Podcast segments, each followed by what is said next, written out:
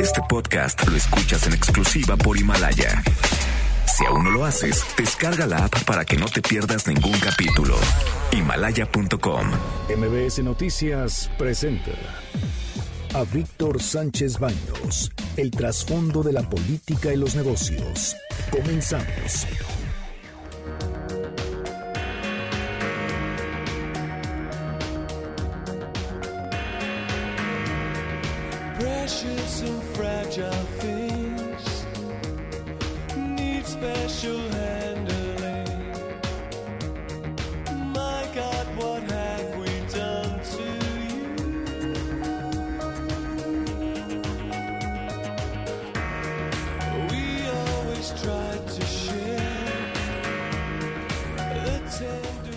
Hola, ¿qué tal? ¿Cómo están? Muy, muy, muy buenas noches. Los saludo con mucho afecto. Soy Víctor Sánchez Baños en MBS Radio a través de la frecuencia de la 102.5 de- con MBS Noticias desde la Ciudad de México. Acompáñanos durante una hora para que juntos analicemos, discutamos la información de los asuntos de poder y dinero que leerás y escucharás mañana. Sintonízanos en vivo en streaming en mbsnoticias.com. Están conmigo Bernardo Sebastián. Ya ansioso por irme a buscar posada. Sí, ¿verdad? sí, ya. Sí, sí, los peregrinos. Carmen Delgadillo, ¿cómo estás? Hola, hola, buenas noches a todos. Debate. Comunícate. Comenta a Víctor Sánchez Baños en MBS. Twitter, arroba B. Sánchez Baños y arroba MBS Noticias. Estas, estas son las expresiones y las historias de hoy. Esta es la voz de eh, Irma Heréndira Sandoval, secretaria de la Función Pública. Investigamos todas, investigamos las declaraciones de eh, fiscales de todos los involucrados, investigamos muchas entidades federativas, investigamos en notarías, investigamos en todos lados. Eh, no, se, no se trata de que nada más nos concentramos en lo que estaba a nombre de él. Lo que estábamos buscando era precisamente o probar o falsear que hubiera una copropiedad. Pues sí, eh, sí buscaron muchísimo, se nota. Existen más de 800 millones de pesos en propiedades, tanto de su pareja sentimental, que dice él que pues su pareja sentimental, pero viven en casas separadas, o sea, no viven en un mismo domicilio. Y al mismo tiempo, eh, Manuel Bartlett, pues él no es propietario pues de tantas casas. Son 800 millones de, de, pesos en casas, en inmuebles, en acciones en varias empresas. Y esto no nada más de su pareja sentimental, que pues es muy importante decirlo, que ella, pues con ella se viven, viven desde hace juntos o, bueno, dice Bartlett que no, pero vamos, son pareja, por llamarlo de alguna manera, desde hace más de 30 años. La señora Abdalá, pues es también dueña de muchas casas, no solamente en la Ciudad de México, también en Puebla. En fin, estamos hablando de 25 inmuebles, 12 empresas para, eh, que no aparecen en sus declaraciones patrimoniales, porque por dos motivos. Justificó el veredicto a la Secretaría de Fusión Pública en la inexistencia de pruebas sobre el ocultamiento de bienes de propiedad de Manuel Bartlett. ¿Por qué? Porque no adquirieron ninguno desde que tomó posesión en la Comisión Federal de Electricidad. Estamos hablando que a partir del primero de diciembre del año pasado, pues no, no hubo ningún negocio nuevo para Manuel Bartlett. O sea, estamos hablando de que el funcionario pues está totalmente libre de haberse enriquecido como funcionario de la Comisión Federal de Electricidad. Sin embargo, él fue gobernador, fue senador, fue también funcionario, secretario de gobernación en la época de Miguel de la Madrid. Y entonces, además, hijo de otro político, fue hijo, hijo de un gobernador en Tabasco, quien por cierto nada más duró poco tiempo en la gobernatura porque fue derrocado. En fin, eh, toda una historia política de familia. Aquí Julia Abdala justificó que no tiene concubinato, o sea, no hay necesidad de declarar sin los bienes porque no viven en casas juntos y que no existe el concubinato. La misma historia, de verdad, lo que pasó con la Casa Blanca de Enrique Peña Nieto. Nada más que en la Casa Blanca de Peña Nieto, sí, la casa se compró antes. Y se justificó el origen del, recurso. Así se justificó el origen del recurso, que fue precisamente por los ingresos que obtuvo la esposa, de, en aquel entonces esposa de Peña Nieto, la señora Angélica Rivera. Donde se comprobaron también mucho los, lo, las transferencias, se comprobó con el momento en el que se hizo el, se hizo el pago. Y en el- con esta Julia Abdalá tenemos la inquietud porque no se sabe bien a bien de dónde vienen esos recursos. Tuvo una joyería en Texas que pues nunca se localizó, negocios en Puebla que el- nunca se han podido re- confirmar en qué se dedica básicamente. Entonces, yo creo que aquí sí hay que señalar también si ella entonces no es parte de concubinato, no tiene ninguna relación, tendría que investigarla para ver si ella no está lavando dinero por o si está lado. pagando sus impuestos fundamentalmente también. Pero pues aparentemente ya, Manuel Bartlett, Quedó vacunado. vacunado y su palomita, ya no pasó nada. Y pues al final de cuentas vamos a encontrar que pues Manuel Bartlett pues seguirá como director de la Comisión Federal de Electricidad sin ningún problema, ya sin presiones. Y no olvidemos que fue Carlos Loret de Mola el que sacó la información de los inmuebles que tenía en propiedad. Bueno, señalaba la propiedad de Manuel Bartlett. Esta es la voz de Graciela Márquez, secretaria de Economía, sobre el TEMEC. El TEMEC ya se aprobó, ahí está la nota. Vamos a sacar un boletín muy contenta sobre el proceso y lo que sigue. Estamos listos para trabajar en economía sobre la implementación. Bueno, pues eh, ya fue ratificado por la Cámara de Representantes, ahora pasa precisamente al, al Senado, el Senado de Estados Unidos. Y hay que tomar en cuenta que paralelamente, o sea, ya de un momento a otro, inicia el Parlamento de Canadá su eh, ratificación también del Tratado de Libre Comercio. El camino ya está materialmente allanado. México ya cumplió, ya, ya aprobó hasta el adendum y nada más falta que Estados Unidos y Canadá pues hagan lo suyo y ya se pongan a trabajar con el nuevo Tratado de Libre Comercio, el TEMEC. Esta es la voz del secretario de Comunicaciones y Transportes, Javier Jiménez Espriu. Ya están todos los análisis hechos. Vamos a dar un breve informito el 24 y que el dictamen final estará en el primer trimestre del año próximo. Pues miren, este es el, el caso sobre el helicópterazo, el accidente de, de un helicóptero que se estrelló en el- un recorrido que hizo la entonces gobernadora de Puebla, Erika Alonso, con su esposo, el senador y líder de la fracción parlamentaria del PAN, Rafael Moreno Valle. Un helicóptero que acababa de recibir su mm, mantenimiento. Estaba en óptimas condiciones y por si fuera poco, el recorrido había buen clima, no había problemas. Incluso había algunos de los testigos, algunos campesinos, donde la zona de que cayó el helicóptero, pues vieron que se estrelló y que empezó a incendiarse.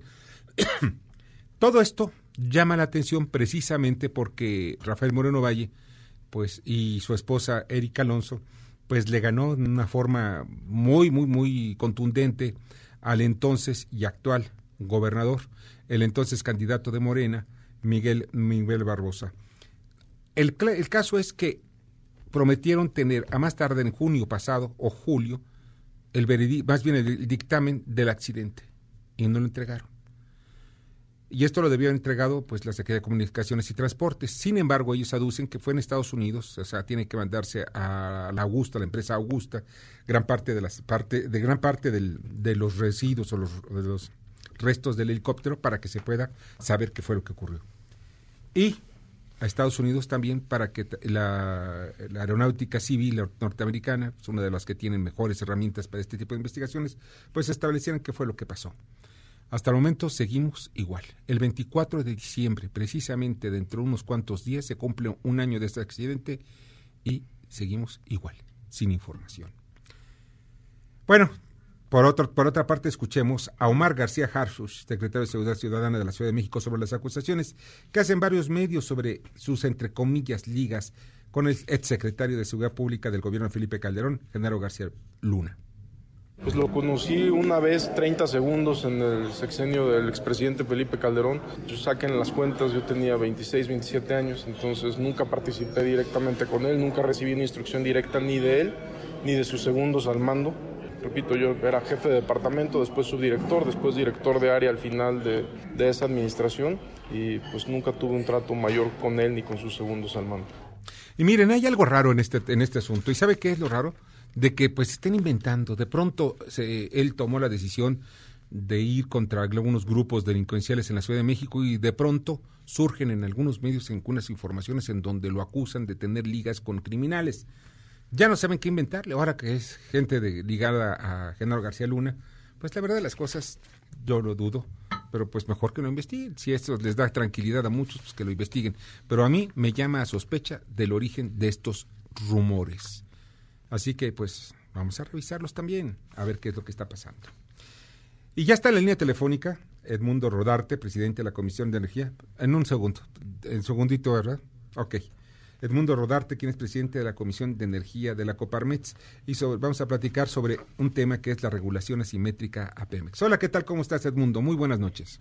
Muy buenas noches, doctor. Saludos a ti y a todo tu auditorio. Muchas gracias. Oye, Edmundo, eh, ¿qué es lo que estamos hablan- hablando del riesgo para la inversión privada por la eliminación de la regulación asimétrica Pemex? Ayer pre- precisamente estuvimos platicando con nuestro especialista en cuestiones petroleras, eh, en Ramsés Pech, de Caraíba, y nos dice pues que esto, pues primero, eliminaría la transparencia. Dos, pues no sabríamos bien a bien a qué, qué piso están tocando los inversionistas. Pero ¿qué es lo que ven realmente la iniciativa privada sobre este asunto de la simetría en la regulación de Apemex?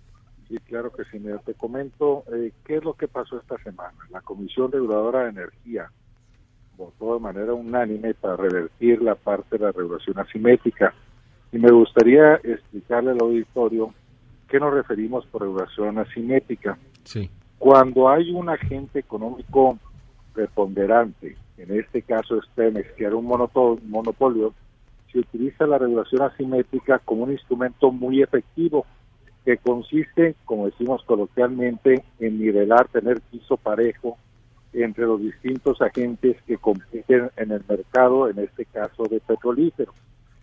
Esta regulación asimétrica se había establecido por un cierto plazo. ¿Qué plazo? Cuando el suministro del producto distinto a Pemex superara el 30%, se iba a eliminar. ¿En qué estatus estamos al día de hoy?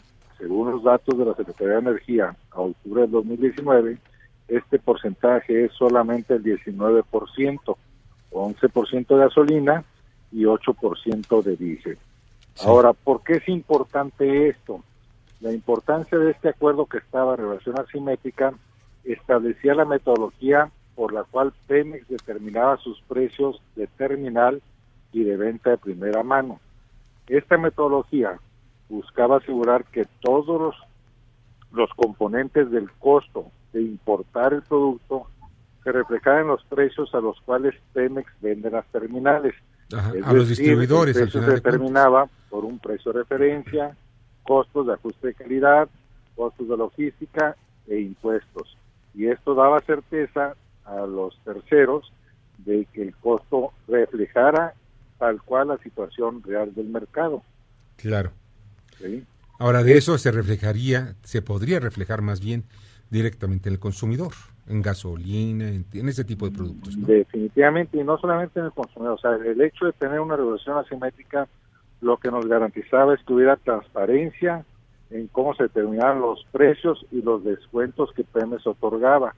Fomentaba la inversión en toda la cadena de valor de petrolíferos, que es una cadena muy importante. Y déjate comento, esta cadena es desde las importaciones, el transporte, el almacenamiento, la distribución y la comercialización.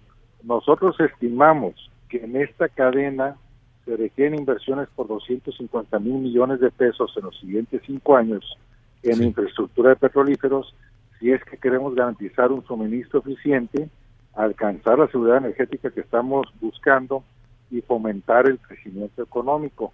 Y todo esto, al final de cuentas, se traduce en un beneficio al consumidor final. Ahora, esto destruye también la certeza jurídica y obviamente el clima de inversión para todo el sector. Eh, de hecho, la problemática principal, te comento, es que el gobierno federal se había comprometido a no introducir modificaciones en la regulación del ámbito energético.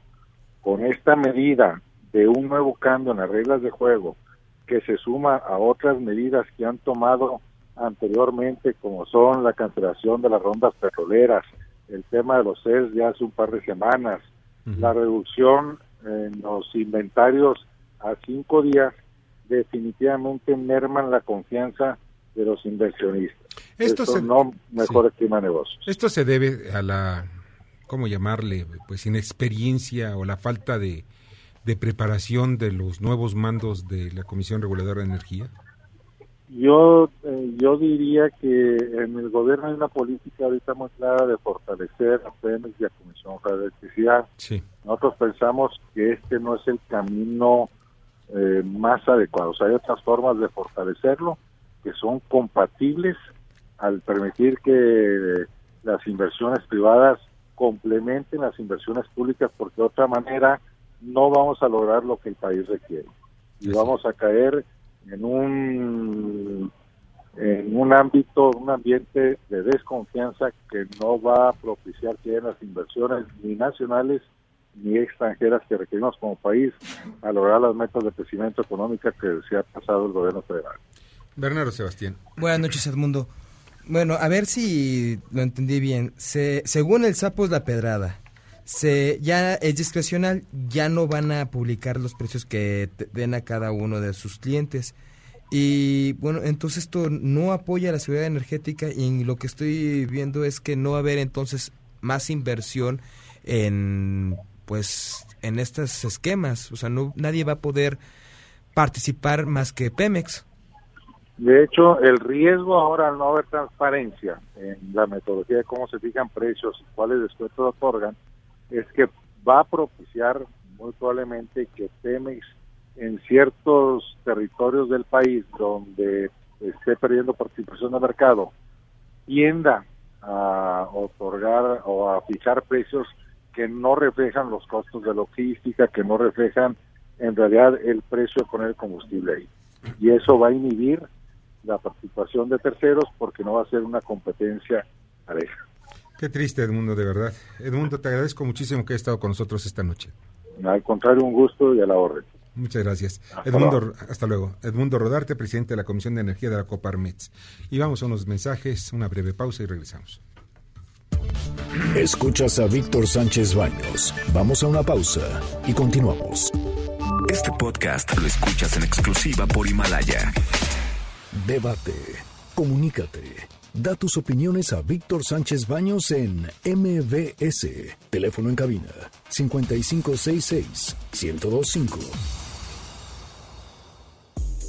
Ahora vamos con el dato útil.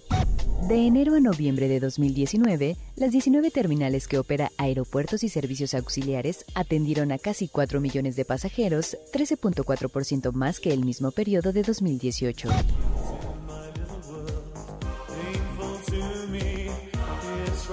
Muchas, muchas, muchas gracias que continúen con nosotros en MBS Noticias. Y esta en la línea telefónica le agradezco muchísimo a Gricha Reiter, representante del Partido Demócrata en México. Gricha, ¿cómo estás? Muy bien, muy buenas noches, ¿cómo estás? Muy bien, muchas gracias. Oye, eh, pues ya vemos que ya se inició el juicio político contra Donald Trump, pero veo con, que con dificultad podría llegarse a que pues pueda ser destituido el presidente estadounidense porque presidente del Partido Republicano. Los demócratas los llevan al impeachment, pero eh, los números son muy complicados para poder llegar a tener una mayoría que pueda, eh, pues dos terceras partes, una mayoría calificada para que el presidente de Estados Unidos pueda ser removido. Es correcto. Mira, prácticamente es imposible que sea destituido. O sea, seamos realistas aquí, sabemos que los demócratas tuvimos que llevar a cabo este proceso porque en efecto hubo una serie de violaciones eh, por parte del presidente a cargo, el señor Trump, eh, y, y sin duda llevó, pues de alguna manera eh, tuvo muchas fallas que llevaron a este, a este proceso. Pero sabemos que tiene que haber una supermayoría de dos tercios, lo cual lleva a que 20 senadores republicanos tengan que votar a favor de esa destitución. Y realmente, insisto, hay que ser eh, realistas, no hay manera de que eso Casi menos que, un poquito menos que imposible, ¿no?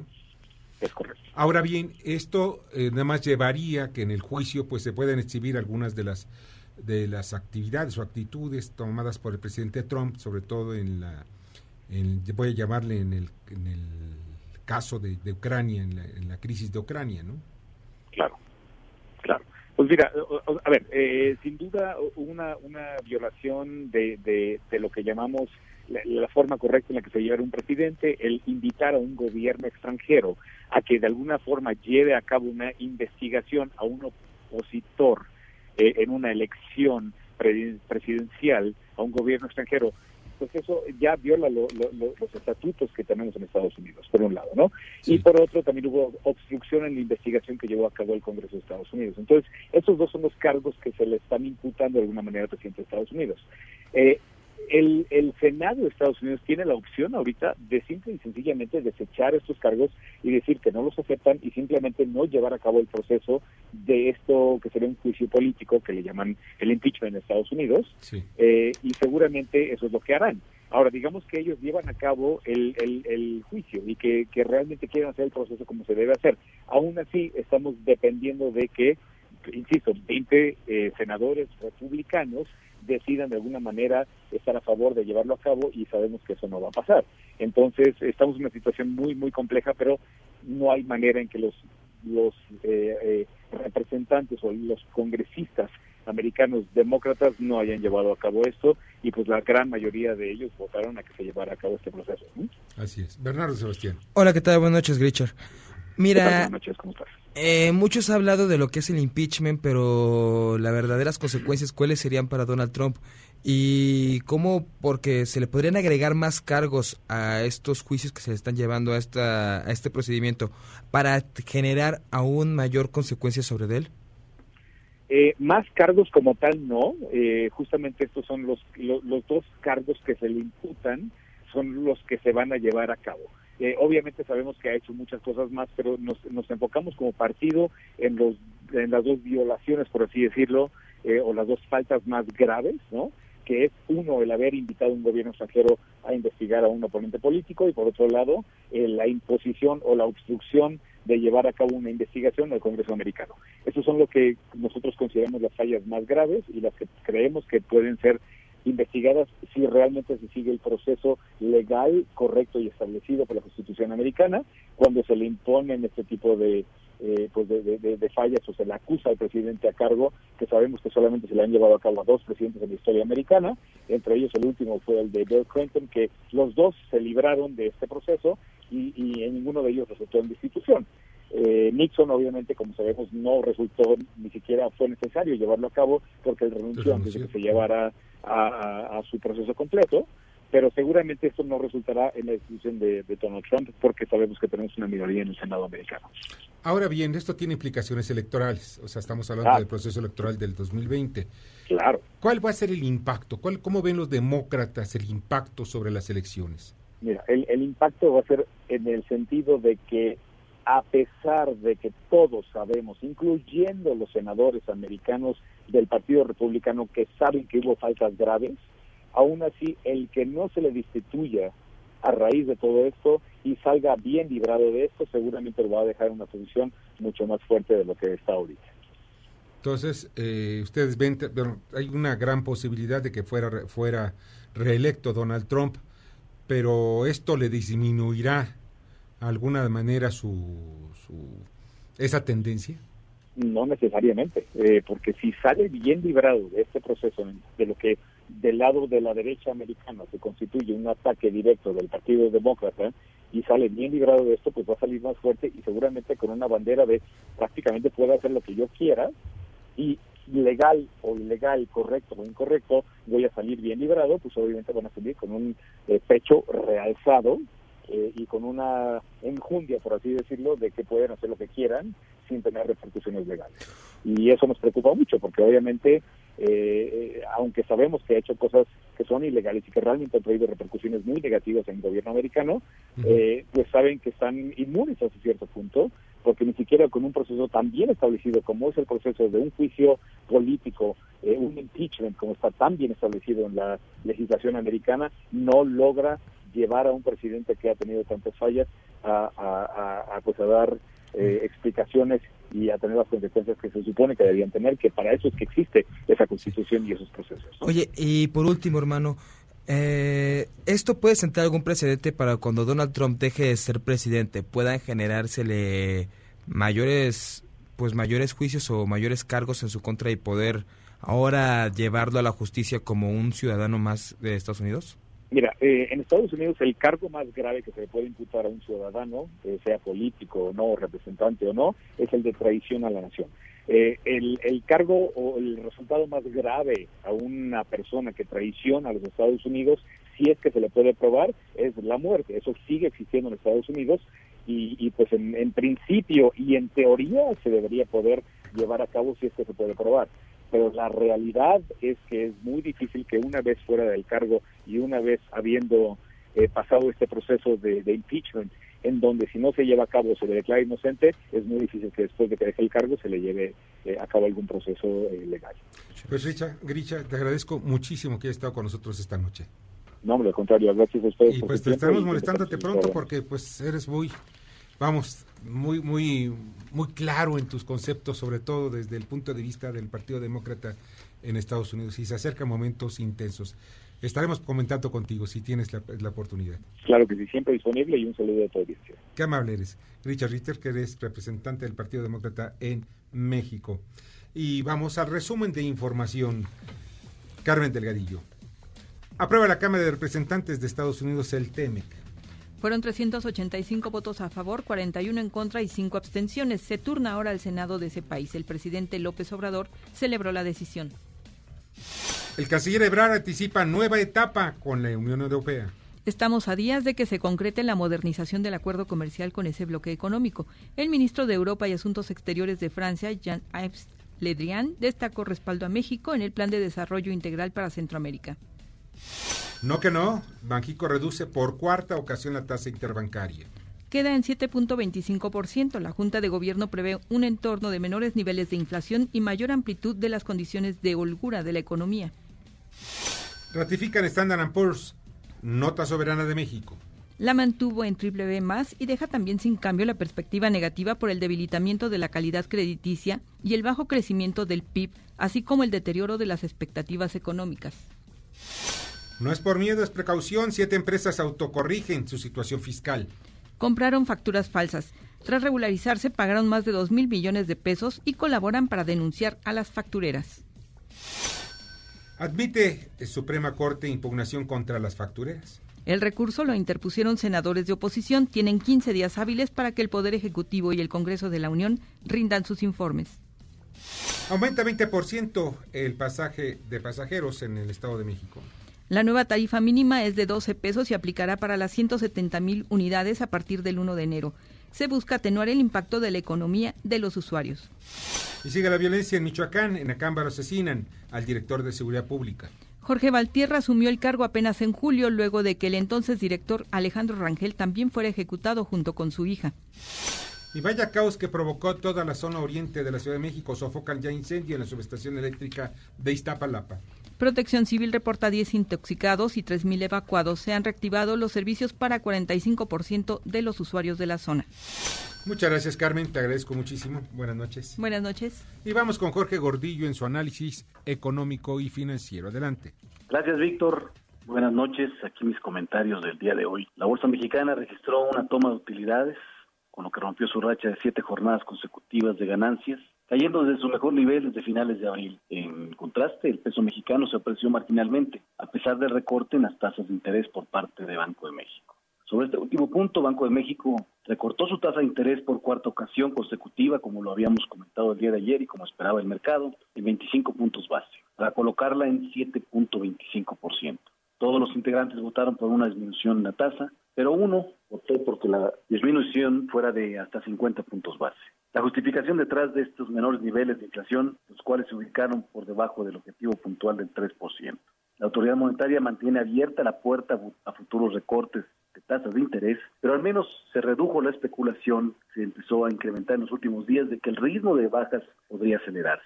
Sorpresivamente, esta acción del Banco de México a pesar de que redujo el diferencial de tasas entre México y Estados Unidos, no eh, generó una reacción muy negativa en el peso mexicano como hubiéramos creído. La moneda todavía cotiza el interbancario por debajo de los 19 pesos por dólar. El impacto fue contrarrestado por noticias de que la Cámara de Representantes en Estados Unidos ratificó el TEMEC y ahora el acuerdo pasará al Senado para su eventual ratificación. Además, la agencia Standard Poor's mantuvo la calificación de deuda soberana de México en 3D más son muy buenas noticias porque mejora un poco la confianza que hay sobre México y disminuye el riesgo país y por eso le permitió al Banco de México separarse un poco de la Reserva Federal. Por último, respecto al juicio político de Trump, la histórica votación de ayer que se dio en la Cámara de Representantes generó un poco impacto en los mercados globales y locales, los muy atentos a ello. Y la previsión es que el Senado rompa el proceso o lo, o lo tumbe, ¿no? Ya que ningún congresista republicano votó ayer a favor del impeachment famoso. Hace pensar que el inversionista disminuye un poco atención a este tema en cuanto a su especulación. Hasta aquí mis comentarios del día de hoy, Víctor. Buenas noches. Escuchas a Víctor Sánchez Baños. Vamos a una pausa y continuamos. Este podcast lo escuchas en exclusiva por Himalaya. Debate. Comunícate. Comenta a Víctor Sánchez Baños en MBS, Twitter, arroba B. Sánchez Baños y arroba MBS Noticias. Ya regresamos con el dato inútil. Aeropuertos y Servicios Auxiliares reporta que en 13 de las 19 terminales aéreas que opera aumentó el número de usuarios. El que más creció fue el de Tamuín, en San Luis Potosí, con 202%, seguido de Puerto Escondido, Oaxaca, con 35.8%.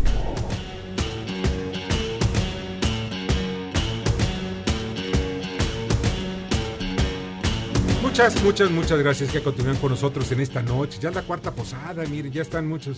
Yo cuando venía para acá al estudio ya veía que gente que iba ahí con sus con sus, ¿cómo se llama? Como trapeadores, ¿no? Una cosa así que para que pareciera este. Yo pensé que ibas a decir con sus botellas cargando. Otros También.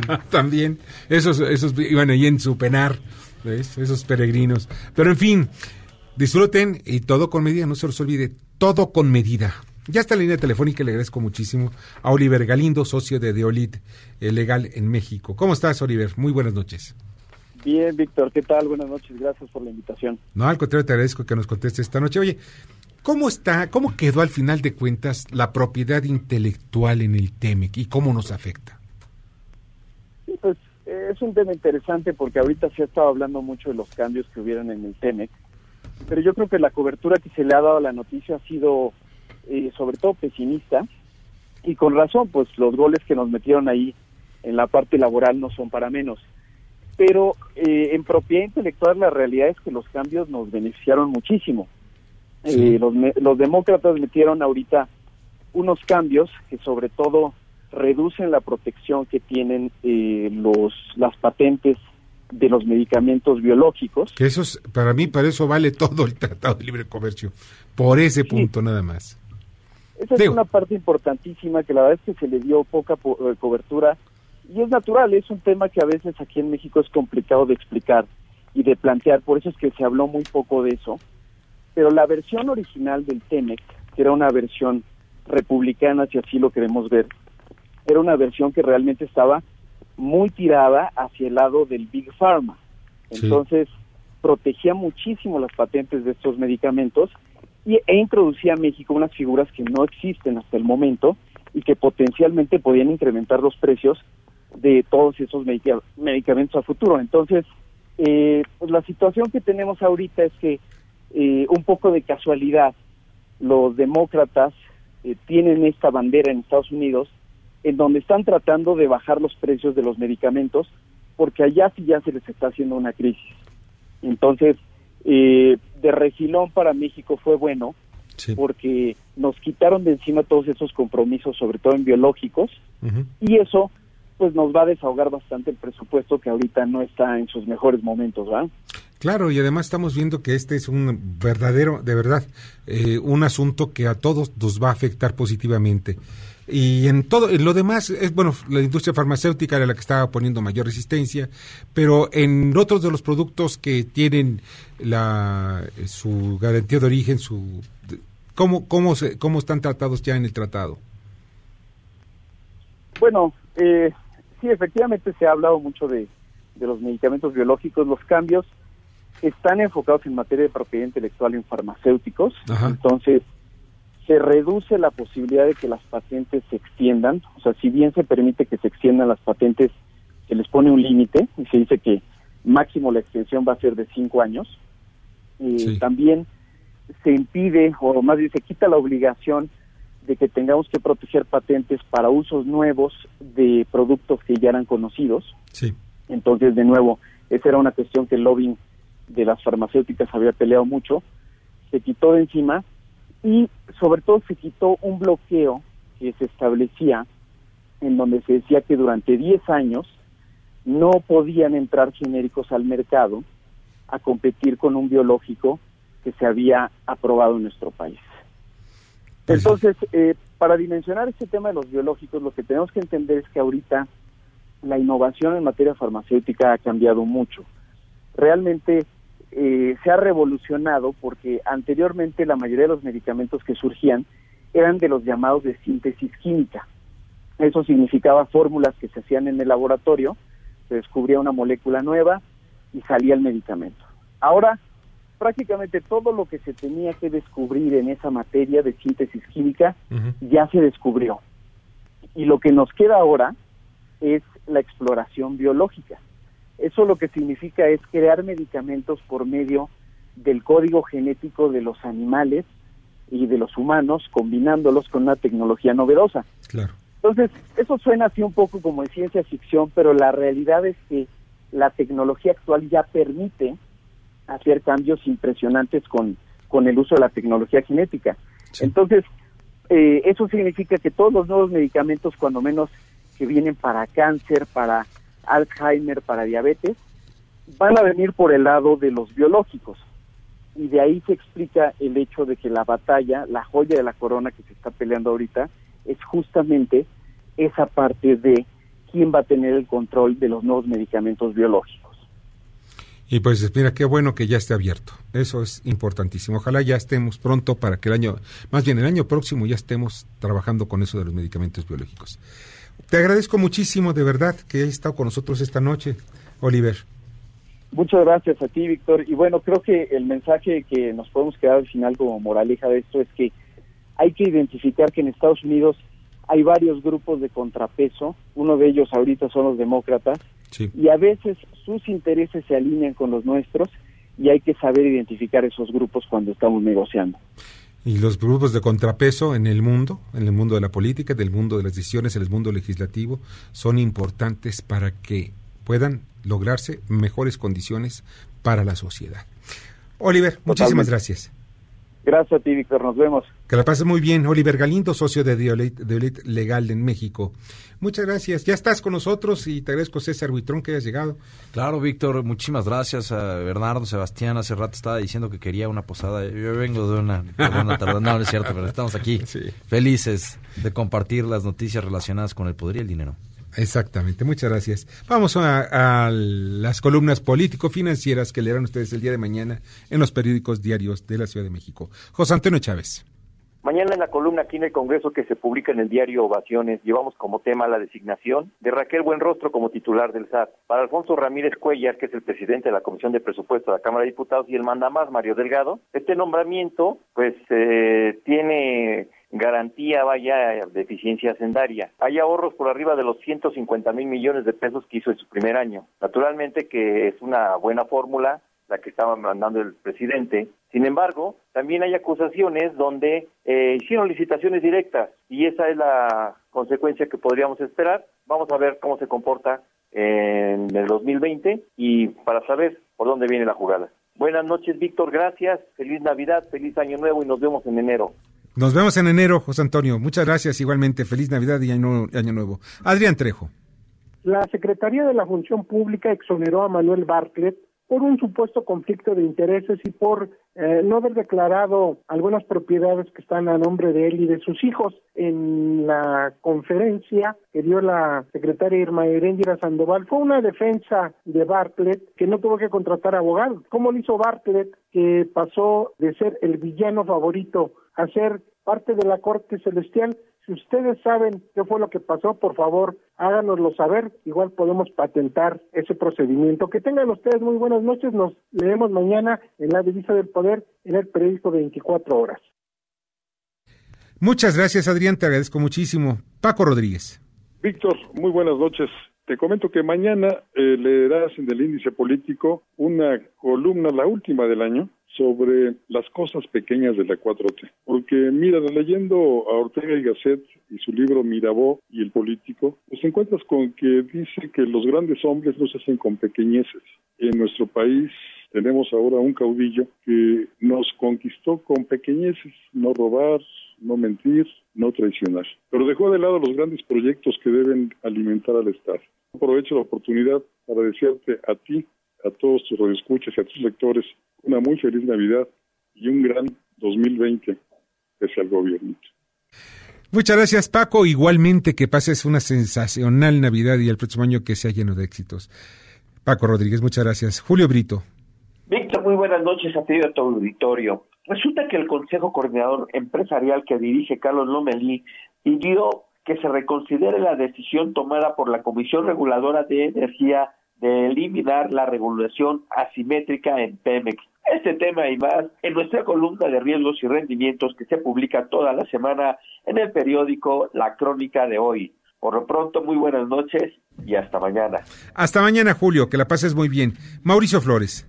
¿Qué tal, Víctor? ¿Cómo están, amigos? Mauricio Flores, gente detrás del dinero, periódico La Razón. Mañana, algunas de las dudas que hay en Segalmex y, por supuesto, en la industria de suministro de automóviles y de camiones. Si Jetpan, la ganadora de una licitación multimillonaria para proveer al sistema alimentario mexicano Segalmex de estos vehículos, podrá cumplir en las fechas que están establecidas. Ya saben, Mauricio Flores, gente detrás del dinero. Mañana, periódico La Razón. Mauricio, muchísimas gracias. Pásala muy bien. Rogelio Varela. Muchas gracias, Víctor. Buenas noches a todos. El 80% de los cooperativistas de la Cruz Azul apoyan la gestión de Guillermo Álvarez Cuevas. Mañana en Corporativo en el Heraldo de México. Muchas gracias, Rogelio. Te agradezco muchísimo. Arturo Dam.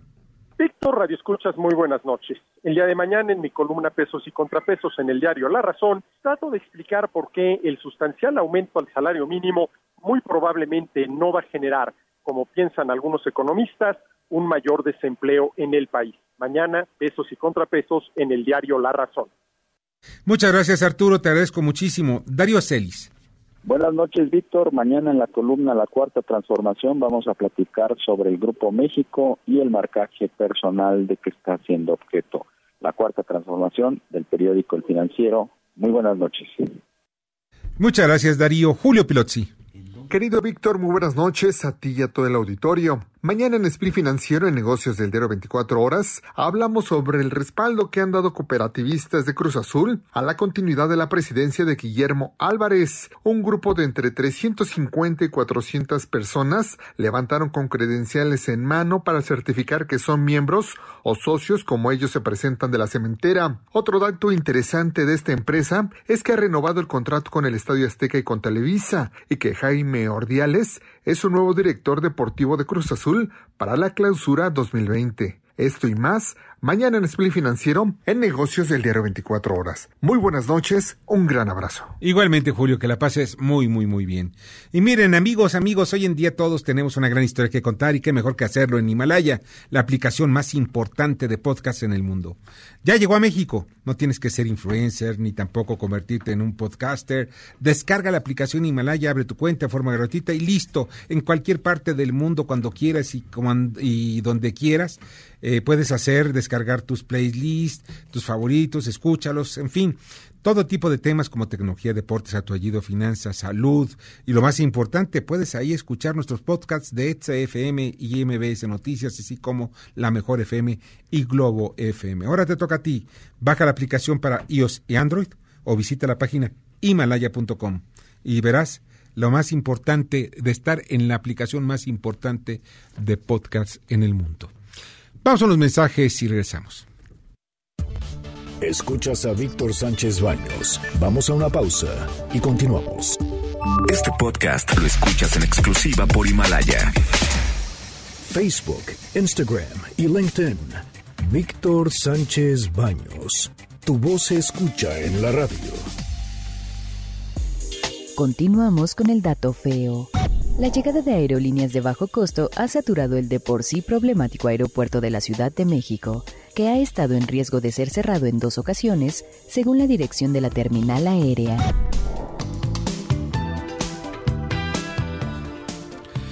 Muchas, muchas, muchas gracias. Es casi viernes, listos en su cuarta posada y disfrútenla. Con mucho cuidado también. Y miren, está con nosotros Esther Aduna en la comunicación del futuro. Esther, ¿cómo estás? Muy buenas noches. Hola, ¿cómo estás, Víctor? ¿Qué tal? Buenas noches al auditorio. Eh, pues básicamente hoy ya estamos terminando casi el año, 15 días faltan y vamos a tener algunas vacaciones, vamos a poder disfrutar de poder tener un poco de tiempo libre para ver algunas series en las plataformas digitales que tanto hemos platicado como Amazon, como eh, Netflix. Y bueno, eh, no sé si tengamos ya en la línea, tenemos hoy una invitada que es la, la señora Fidela Navarro, que es la CEO de la empresa Dopamina, la empresa productora que ha creado la serie de Hernán El Hombre, que ya esta semana finalizó su primera temporada en Amazon Prime. Fidela, ¿cómo estás? Buenas noches. ¿Qué tal? Buenas noches. Muchas gracias por la invitación. Mm. Oye, Fidela, mira, yo ya vi la serie, me gustó. Tiene, está muy acercada a lo que es el rigor histórico por lo menos de muchos hechos, de muchos de los hechos que ocurrieron. No se sataniza tampoco la presencia de los españoles en México, como algunos pretenden hacerlo, pero sí se, se, le da también preferencia, no se preferencia, sino se ve el hecho como fue, lo que hicieron los españoles, lo que hicieron sus alianzas con algunas de las tribus mexicanas, etcétera, desde el punto de vista histórico. Pero desde el punto de vista realización, que yo la veo una realización, y no porque estés en línea telefónica, yo rara vez hago yo un elogio, pero esta ocasión, pues merece para mí un elogio la serie Hernán, porque está muy apegada, sobre todo, eh, el hecho de que ustedes lo hayan grabado en los canales de Xochimilco me parece extraordinario porque así eran precisamente la zona centro de la Ciudad de México por allá por el año de 1521, 1519, donde empieza precisamente la serie. ¿Cuáles, ¿Cuáles son tus impresiones? Porque pues la realización es algo impresionante. ¿Cuáles son tus impresiones sobre esta serie? ¿Cómo la hicieron? Yo ya vi también el detrás de las cámaras que lo tienen en algunas de las de estas plataformas y me pareció interesantísimo, pero tú como realizadora, como CEO también de Dopamine, que tiene muchos proyectos que a mí también parecen interesantes como, como María Magdalena, ¿Qué es lo que tú sientes precisamente después de ver terminar la primera temporada, que creo que van a ser tres o cuatro, no sé cuántas, pero qué es lo que tú, cuál es la satisfacción que tú quedas con este asunto? Bueno, yo creo que ha sido un, un trabajo en, equipo que, hemos hecho con mucho esfuerzo, con mucho orgullo. Es un trabajo además eh, de, de, un equipo de producción eh, que somos mexicanos y yo me incluyo porque aunque tengo acento español, llevo aquí 18 años, mi familia ya es mexicana y, y en ese sentido es, es importante lo que digo porque a veces no tenemos aquí las oportunidades de poder eh, crear y de poder realizar y de poder liderar eh, series para el mercado internacional eh, de estos de estas dimensiones. Y, y sí es un reto porque al final de cuentas hay que recrear un mundo que no existe no y del cual pues realmente tampoco hay no, no hay imágenes no hay fotografías hay referencias de, de códices de fuentes primarias eh, tenemos los los museos tenemos nuestros lugares en México maravillosos y, y, es un reto y una responsabilidad porque al final estamos hablando de, de, nuestra historia, ¿no? de nuestra historia común y de personajes históricos universales que tienen sus luces y sus sombras. Y además son trabajos en equipo 360 porque hay un gran trabajo de estudio, de investigación y de ejecución en todos los sentidos, en, en, investigación, en escritura, en, decoración, en, arquitectura, en, en peluquería, eh, vestuario, eh, música, en fin, ha, sido esta una, una gran aventura que, que hemos hecho con mucha responsabilidad, con mucho cariño y a veces incluso contracorriente, ¿no? Porque porque son proyectos, insisto, complejos y que conllevan pues muchos riesgos. Fidela es, eh, mira, organizar, primero, conseguir precisamente ese talento. No está fácil, ¿eh? Y después de que lo consigues, organizarlo. Es otra de las tareas titánicas, porque muchos pueden tener la idea, pero pues mira, llevarlo a la práctica es materialmente eh, sí, la, ejecución es lo más, yo, yo diría que la ejecución de, del dicho al hecho hay un trecho. Pero muy grande. y qué, y qué, verdad es. Eh, mira, en ese sentido yo creo que hemos conformado un equipo donde hay gente con experiencia, pero gente también que tiene la oportunidad de, probar y arriesgarse en su primera vez. Para nosotros como productora es nuestra primera serie de estas características 100%, eh, 100 nuestras. Y tengo que decir que, que en el equipo ha habido productores que era la primera vez que, que, que, se metían y que producían una serie. Eh, para mí incluso también, y lo digo de una forma eh, muy, eh, muy sincera, era, era, era la primera. Eh, en fin, para, para muchos directores, por ejemplo, dirigir en sets que son pues prácticamente el 80% digitales, es decir, hay que preparar el storyboard, los tiros de cámara frente a, a, una escenografía que en realidad no ves, pues también ha sido una nueva forma de trabajo. Y en términos de, de talentos, pues igual, hemos tenido actores ya consagrados como Oscar Jaenada, Michelle Brown, Dagoberto Gama, pero también hemos tenido eh, una Isabel Bautista en el papel de, Marina, que viene del teatro comunitario, eh, está estudiando arte dramático en, en Jalapa y, también ha tenido una, una oportunidad increíble. Entonces, yo creo que esa ha sido la, la magia de, del equipo que ha logrado una serie que, bueno, pues habrá de todo, habrá quien le guste más, que le guste menos, pero creo que hemos cumplido algunos retos que, venían muy complejos. Fíjate que en, cuando conocí el guion, no, había visto la serie, yo hice un comentario en la barra de opinión de Televisión Azteca en donde al final remato, yo estoy orgulloso de mi mestizaje, o sea, porque los mexicanos, la mayoría de los mexicanos somos mestizos. Bueno, todos los seres humanos tenemos algo de, hasta de negro, chino, en fin, ¿no? Y, pero los mexicanos, la mayoría, el, 90-95% somos mestizos, incluso aquellos que se dicen de raza pura eh, indígena, pues también tenemos algo de mestizos. Y para mí lleva, va más allá la serie que, que es un planteamiento que, que, digo, es sensacional desde el punto de vista técnico, desde el punto de vista guion, me gustó mucho el guion, te repito, tiene rigor histórico en la mayoría de, de, de todos sus capítulos. claro, tiene muchas cuestiones noveladas, como debe de ser, para tener también atrapado al, al, a la gente. Pero hay algo que me parece muy importante, te lleva, te transporta a aquello que quieren poner sobre la mesa precisamente a 500 años de que llegaron los españoles a, a México. Y es quizá enfrentar dos sangres que traemos los mexicanos, la sangre europea y la sangre. Sí, así es. ¿eh? Y, y, fíjate que eso ha sido un ejercicio que hemos vivido incluso dentro de la mesa de escritura, dentro de, del equipo de producción, de los actores la convivencia entre españoles y, mexicanos en un proyecto en un proyecto como este. Eh, yo lo que traté de hacer desde el principio era incorporar eh, un equipo en ese sentido mestizo, aunque el liderazgo en todos los sentidos eh, tengo que decir que lo ha llevado lo ha llevado México. Pero eso ha enriquecido mucho el diálogo interno, la forma de ver las cosas, que haya un showrunner como Julián de Tavira mexicano, eh, otro como Curro Rollo español.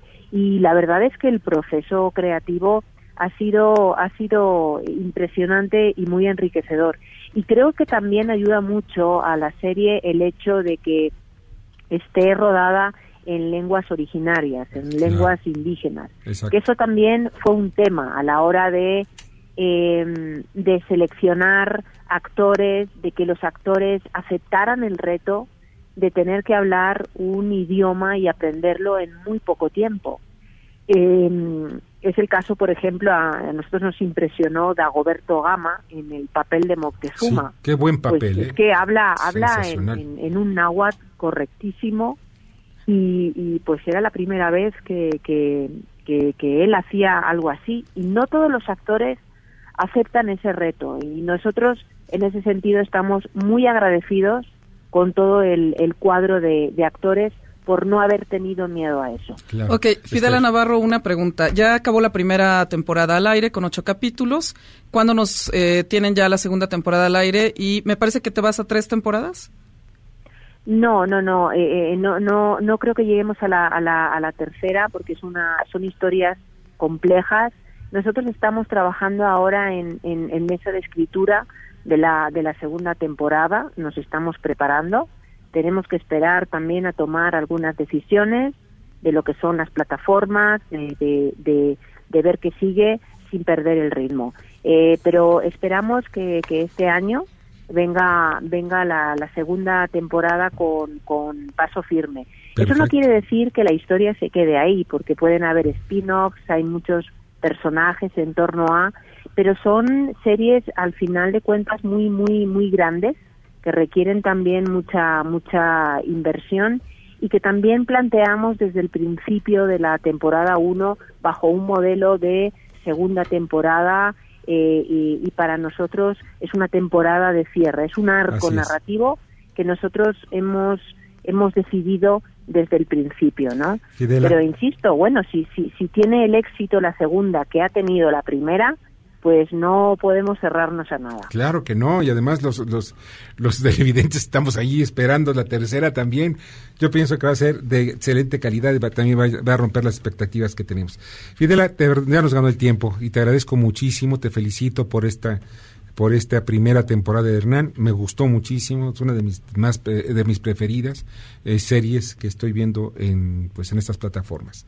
Pasa muy pues buena noche y espero verte pronto por acá. Y que vengan más. Gracias, Fidela. Mucha suerte. Gracias, buenas noches. Buenas, noches. Gracias, Esther Aduna. Y ya nos vamos, ya nos vamos, les agradezco muchísimo que haya estado con nosotros, Bernardo Sebastián. Ya me voy a mi posada y nos vemos. sí, César Buitrón. Continuarán la posada, adiós. Sí, vayan con mucha prudencia también, ¿eh? Abusados con el alcohol. Bueno, tengan cuidado, diviértanse, diviértanse. Les deseo que esta noche sea sensacional. Soy Víctor Sánchez Baños y ya saben, con responsabilidad. Las opiniones vertidas en este programa son única y exclusivamente de estricta responsabilidad de quien las expresa. MBS Noticias presentó a Víctor Sánchez Baños, el trasfondo de la política y los negocios. Este podcast lo escuchas en exclusiva por Himalaya. Si aún no lo haces, descarga la app para que no te pierdas ningún capítulo. Himalaya.com